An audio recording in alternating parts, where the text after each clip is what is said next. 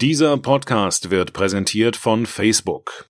Zusammenarbeit ist in Zeiten von Covid-19 wichtiger als je zuvor. Deshalb setzt Facebook die gemeinsame Arbeit mit europäischen Regierungen, Behörden und Forschungsteams fort. So nutzt in Spanien die Weltbank Facebook-Karten zur Prävention von Krankheiten, um den Bedarf an Covid-19-Tests und Krankenhausbetten vorherzusagen. Und gemeinsam mit europäischen Regierungen hat Facebook WhatsApp-Chatbots entwickelt, die Fragen zu Covid-19 schnell und präzise beantworten. Mehr auf about.fb.com slash de slash Europe. Woran erkennen Sie eigentlich eine Diktatur oder Tyrannei? In der Pandemie ist das nochmal leichter als sonst, denn all diese Staaten haben offiziell kein Corona. Null Infektionen, null Tote, null Probleme. Angeblich. 새로운 승리를 쟁취하기 위하여 힘차게 싸워 나갑시다.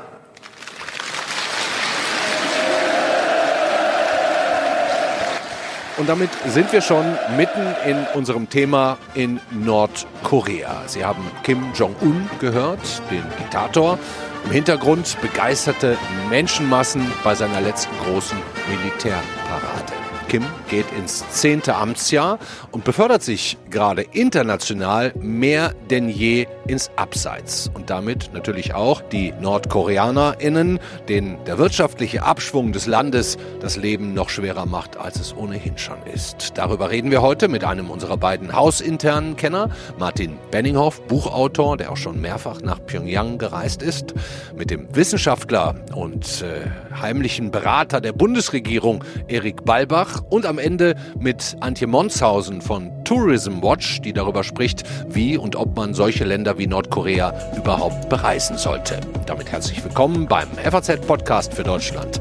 Heute ist Montag, der 15. Februar. Ich bin Andreas Krobock. Schön, dass Sie dabei sind.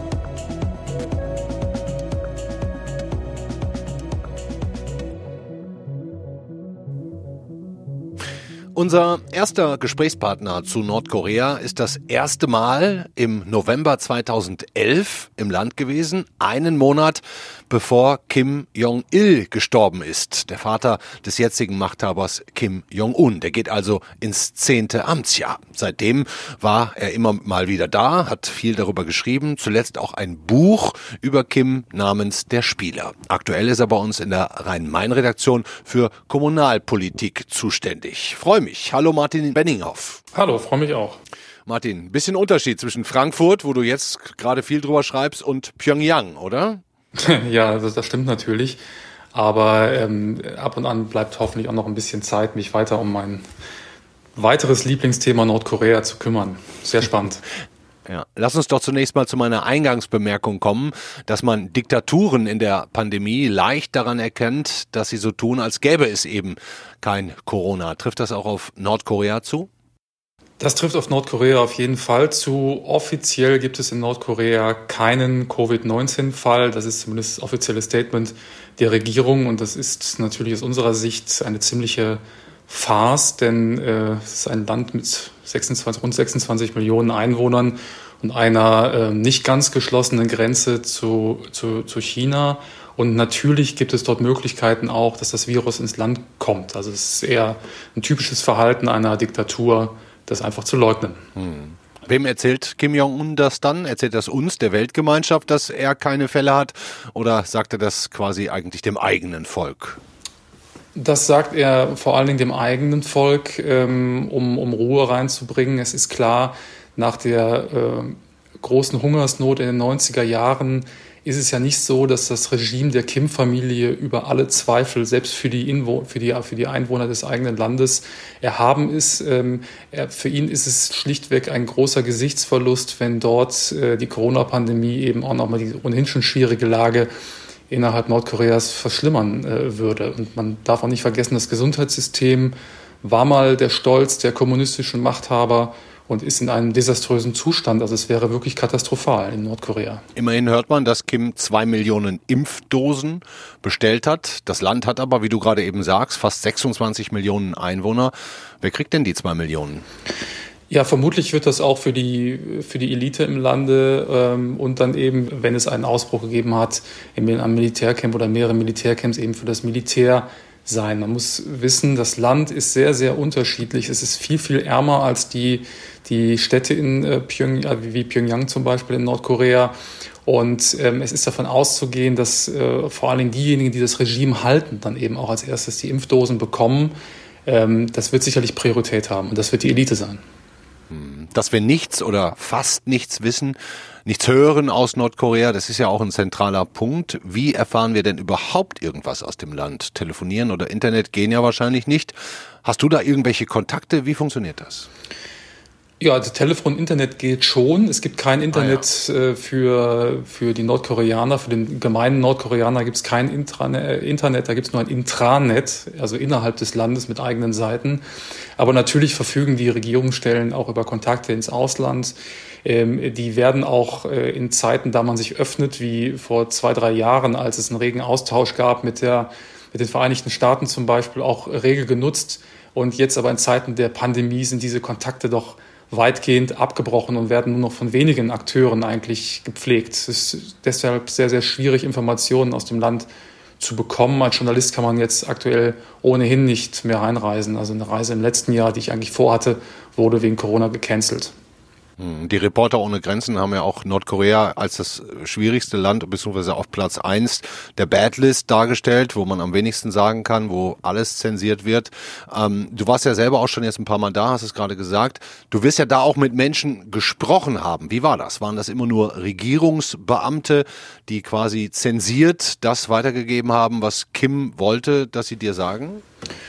Ja, so das läuft in aller Regel tatsächlich so, dass man nur mit Menschen in Kontakt kommt, die dafür gebrieft worden sind. Das sind das sind spezielle ähm, Angestellte der der staatlichen Behörden, die auf die für Journalisten Kontakte trainiert sind oder für Kontakte mit Touristen oder äh, für Kontakte mit mit wissenschaftlichem Austausch, die dann meistens auch äh, eine der europäischen Sprachen sprechen oder zumindest Englisch äh, sehr, sehr gut auch meistens dann sprechen.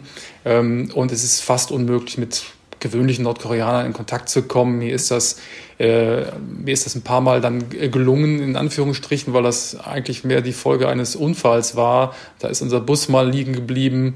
Wir mussten mal länger warten und dann kommt man plötzlich mit Dorfbewohnern äh, in Kontakt. Aber dann merkt man eben auch, wie sehr die staatlichen Aufpasser, die man immer zur Seite hat, äh, auch sofort Stress bekommen und hastig herumtelefonieren.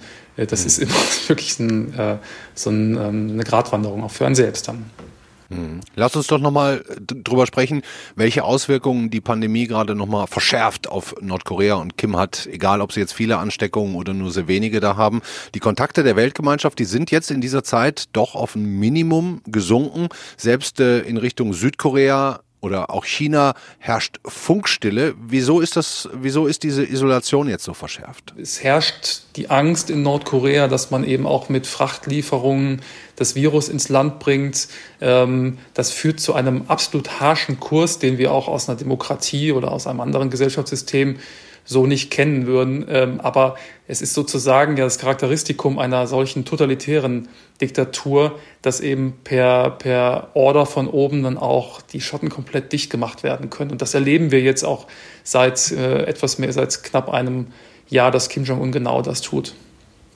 Er hat ja eigentlich eine etwas liberalere Wirtschaftspolitik gefahren, betrieben.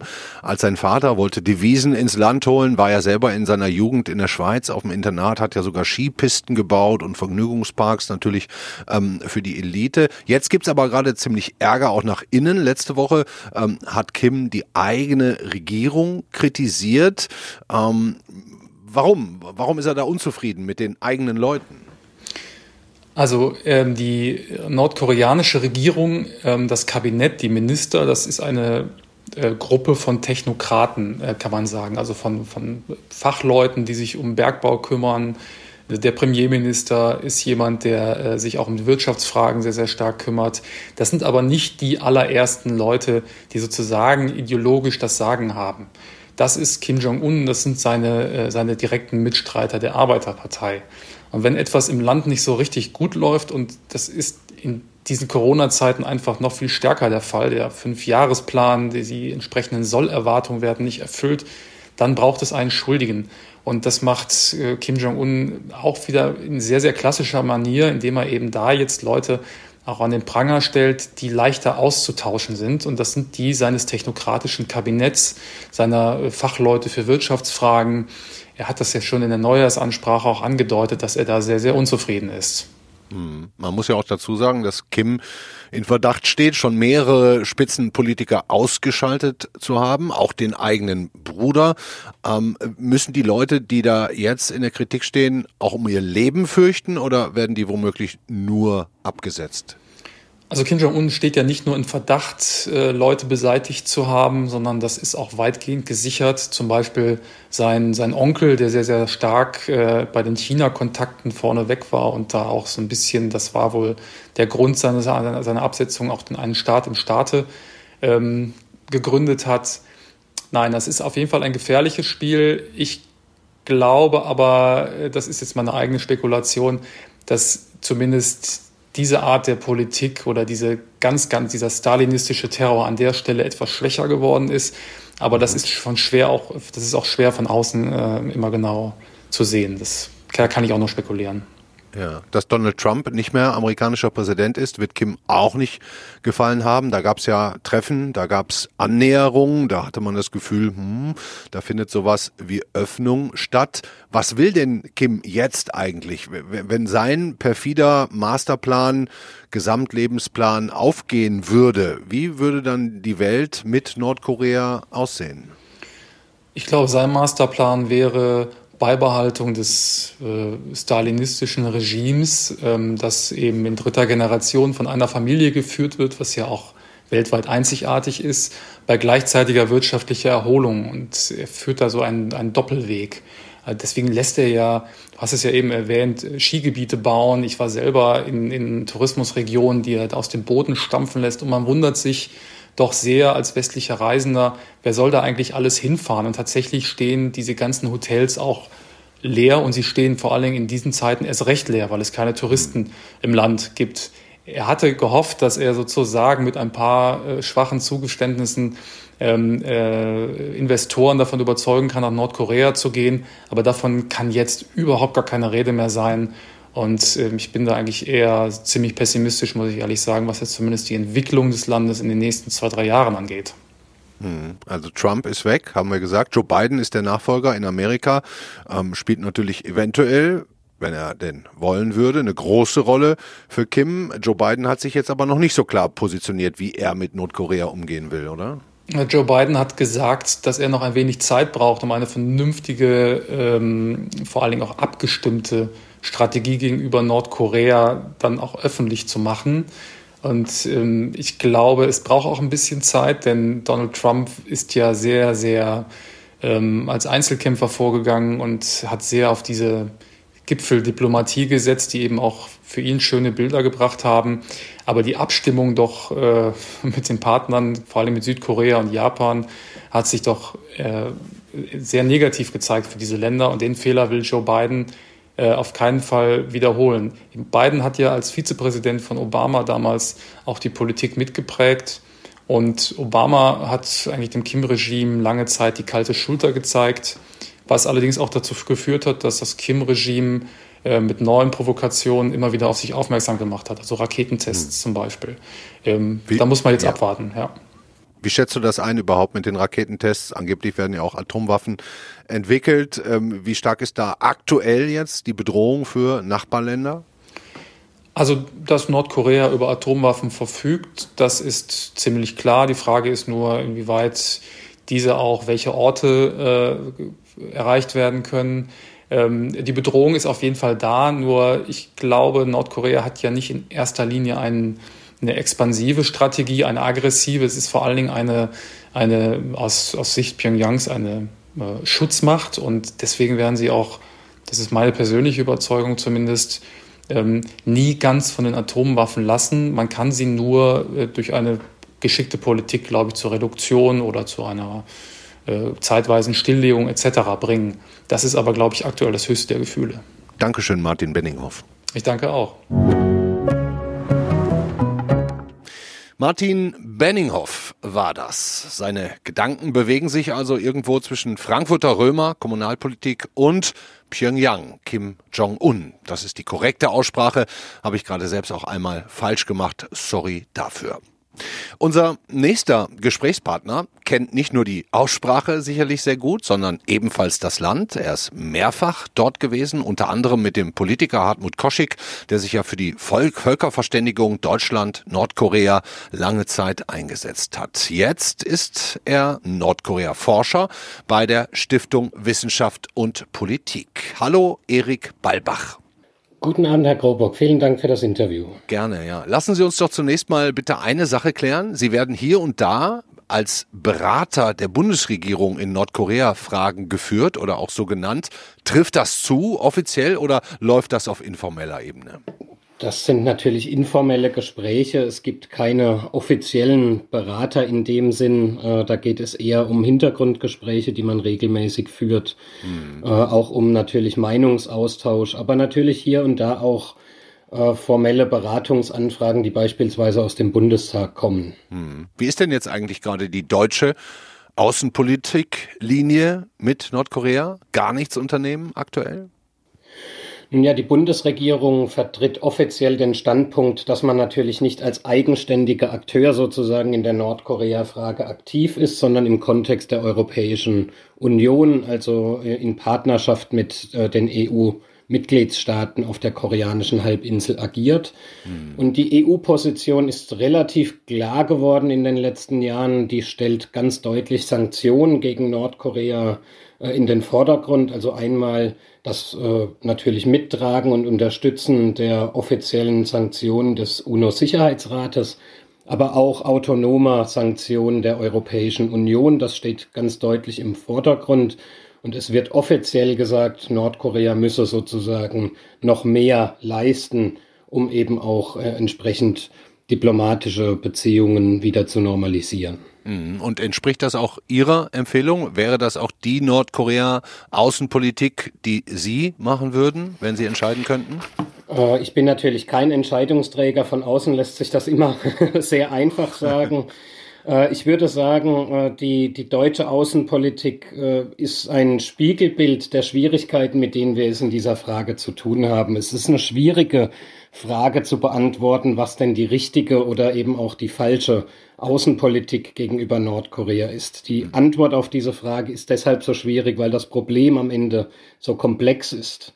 Wir sprechen hier von mehreren ineinandergreifenden Konflikten mit historischen, politischen, mit diplomatischen, wirtschaftlichen, ja sogar sozialen Dimensionen, die hier äh, berührt werden. Äh, ich würde sagen, dass für diese Art von Konflikt es keine schnellen und kurzfristigen Lösungen gibt. Es gibt nur langfristige Schritt-für-Schritt-Prozesse und das benötigt natürlich enormen politischen Willen auf allen Seiten, was unter den gegebenen Bedingungen sicherlich nicht sehr einfach ist. Hm. Ich bin trotzdem davon überzeugt, dass am Ende dieses Problem nur über den Dialog gelöst werden kann. Das soll nicht heißen, dass Sanktionen keinen Raum in dieser Gleichung haben, aber am Ende wird sich dieses Problem nicht nur über Sanktionen lösen lassen. Hm. Sanktionen heißt ja auch, dass man den anderen erstmal kommen lassen will und sagt, äh, wenn ihr nicht so und so macht oder du, lieber Kim, dann äh, kriegst du von uns auch gar nichts mehr.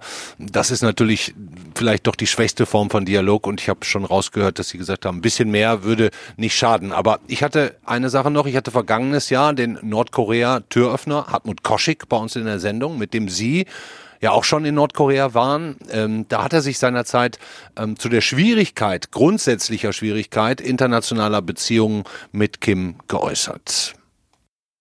Ähm, also das ist immer eine Gratwanderung, aber äh, natürlich ähm, ist es dem Regime recht, durch möglichst hochrangige internationale Kontakte ähm, aufgewertet zu werden. Und das war ja ein Teil auch der Gipfeldiplomatie von nordkoreanischer Seite, zum Beispiel äh, durch ein Treffen von Kim Jong-un mit dem amerikanischen Präsidenten, etwas zu erreichen, was seinem Vater und seinem Großvater nie möglich gewesen ist. Nun haben wir gerade schon gehört, Joe Biden hat sich jetzt noch nicht auch klar positioniert, sondern will erstmal die Lage sondieren.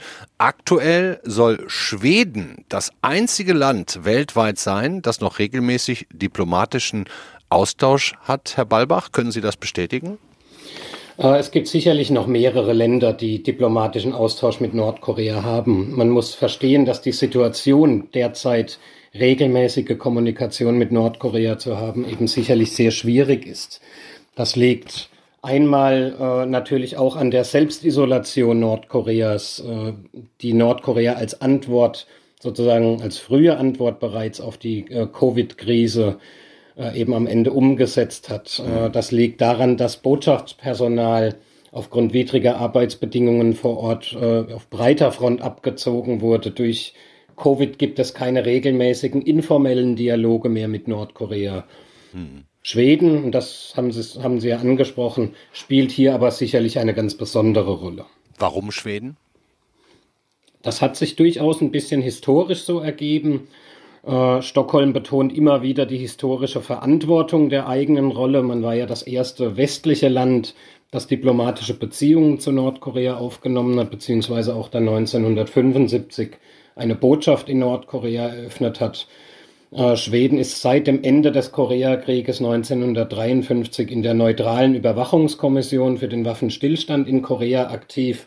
Es ist also sozusagen das einzige Land mit drei Missionen in Korea, in Seoul, in Pyongyang und in Panmunjom. Mhm. Und Schweden vertritt eben auch die Interessen der USA, Australiens und Kanadas in Nordkorea. Äh, durch die Neutralitätsrolle Schwedens hat sich das durchaus so ergeben, dass man hier äh, Schritt für Schritt etwas Vertrauen aufgebaut hat und heute eben ja Schweden immer wieder eine so zentrale Rolle spielt, die es nun mal spielt, wobei hier gesagt werden muss, Schweden hat auch als einziges europäisches Land die Position eines Special Envoys äh, für die koreanische Halbinsel im eigenen Außenministerium eingeführt. Auch das führt sicherlich dazu, dass es hier ganz besondere Beziehungen gibt. Hm. Sind Sie im Austausch mit den Schweden darüber, was da läuft?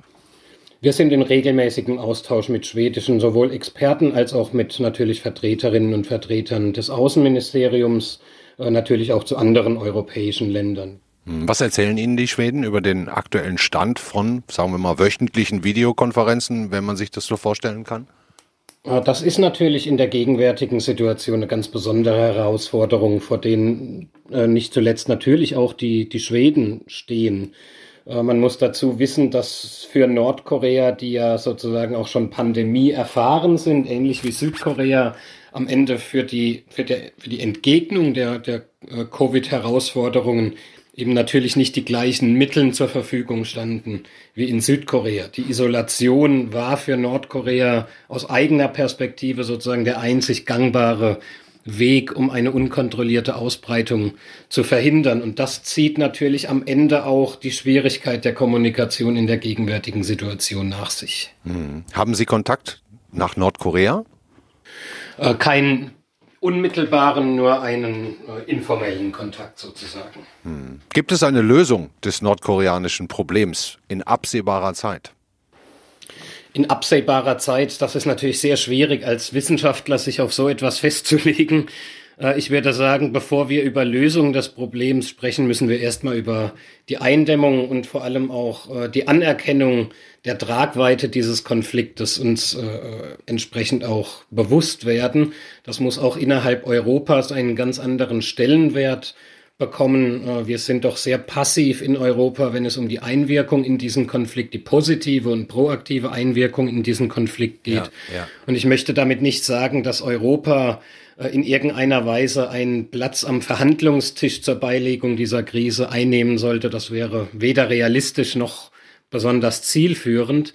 Aber es gibt Dinge, Beiträge, die Europa leisten kann. Und dazu zählt vor allem eben immer wieder äh, die Gesprächskanäle, die Europa besitzt, entsprechend offen zu halten und eben auch, wie Schweden das in der Vergangenheit wiederholt gemacht hat, diese Kanäle zu nutzen, um die entsprechenden Verhandlungspartner an einen Tisch zu bekommen. Dankeschön, Erik Balbach, Nordkorea-Forscher bei der Stiftung Wissenschaft und Politik. Sehr gerne. Das klingt alles nicht wirklich nach einer irgendwie positiven Perspektive für Nordkorea.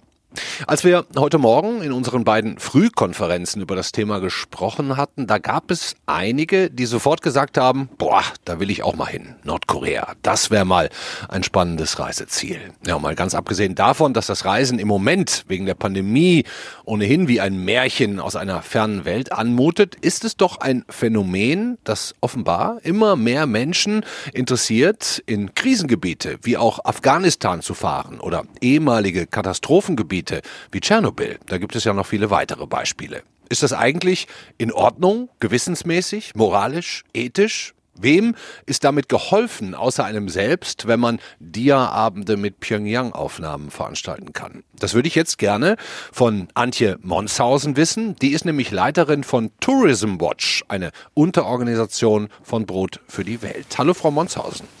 Ja, schönen guten Tag.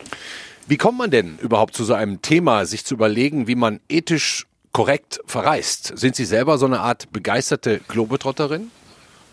Also wir sind als Organisation schon vor einigen Jahrzehnten angesprochen worden von Menschen in den bereisten Ländern, also die die Gastgeber für uns sind, die mhm. darum gebeten haben, einfach stärker in der Vorbereitung von Reisenden uns zu engagieren, Bildungsarbeit zu machen, ja. sodass das Reisen von Deutschen beispielsweise in äh, Ländern des globalen Südens mehr positive Wirkungen hat und weniger Schaden anrichtet. Hm. Haben Sie Verständnis für Leute, die von solchen Art Touren, Abenteuern fasziniert sind? Naja, es ist ja schon eine Perspektive, die auch nur ein sehr kleiner Teil der Bevölkerung hat. Also hm. Ihre Redaktionskonferenz ist da wahrscheinlich nicht repräsentativ.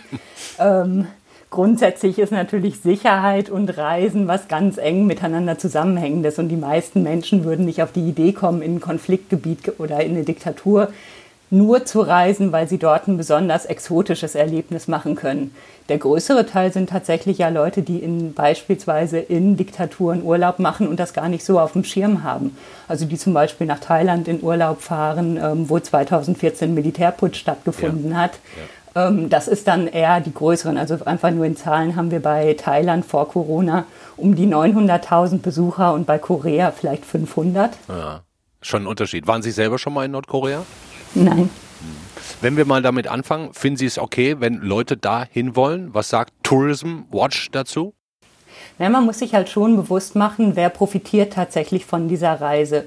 Und ähm, im Falle von Nordkorea, wo wir ja die Situation haben, dass Reisende zum Beispiel nur unter Begleitung reisen können, nur in Gruppen reisen können, ist natürlich so diese Aussicht, ich möchte jetzt Land und Leute kennenlernen und mir selber ein Bild machen, in einem Land wie Nordkorea schwer zu realisieren. Ja, und dazu ja. kommt natürlich, dass ähm, die Länder, also Diktaturen insgesamt, über den Tourismus probieren, ein positives Image in die Welt zu schicken, ja. was dem ein bisschen entgegenwirkt, was sie vielleicht in, dem, in den Medien haben. Und bei einem Land wie Nordkorea kommt halt noch zusätzlich dazu, dass natürlich die internationalen Sanktionen ähm, dazu führen, dass die Länder sich andere Einkommensmöglichkeiten suchen müssen. Und da kommt der Tourismus ins Spiel. Kein Wunder, dass Nordkorea zum Beispiel auch auf den großen Tourismusmessen vertreten ist. Nicht im Publikumsverkehr, okay. aber im B2B quasi, also gegenüber von Reiseveranstaltern, platziert sich das Land zunehmend als Wintersportdestination oder im Sommer als Surfdestination. Ne? Ah, schon verrückt. Kann man denn äh, grundsätzlich sagen, dass Reisen in Krisengebiete moralisch verwerflich sind, weil sie immer den Diktatoren in die Hände spielen und selten den Menschen oder muss man da noch Unterschiede machen?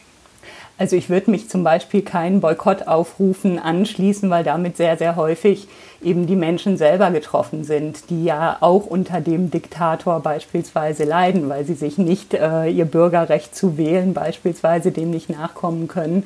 Ähm, dementsprechend sollte aber eine Reise, wenn man sie denn in ein autokratisches Staat in ein autokratisches Land macht, ähm, den Menschen zugutekommen. Es sollte Möglichkeiten zu wirtschaftlichen Beteiligung, aber nach Möglichkeit eben auch äh, Land und Leute kennenlernen geben. Natürlich unter Sicherheitsaspekten, weil viele der Staaten natürlich auch ihre Bevölkerung stark unter Druck setzen. Und da bin ich als Reisender natürlich gefragt, darauf zu achten, dass beispielsweise Gespräche, die ich führe, meine Gesprächspartner nicht in Gefahr bringen. Mhm. Welche Länder sind für Sie im Moment ein absolutes No-Go? Also ich denke, Nordkorea wäre so ein Beispiel, einfach weil diese Begegnung mit Menschen nicht möglich ist.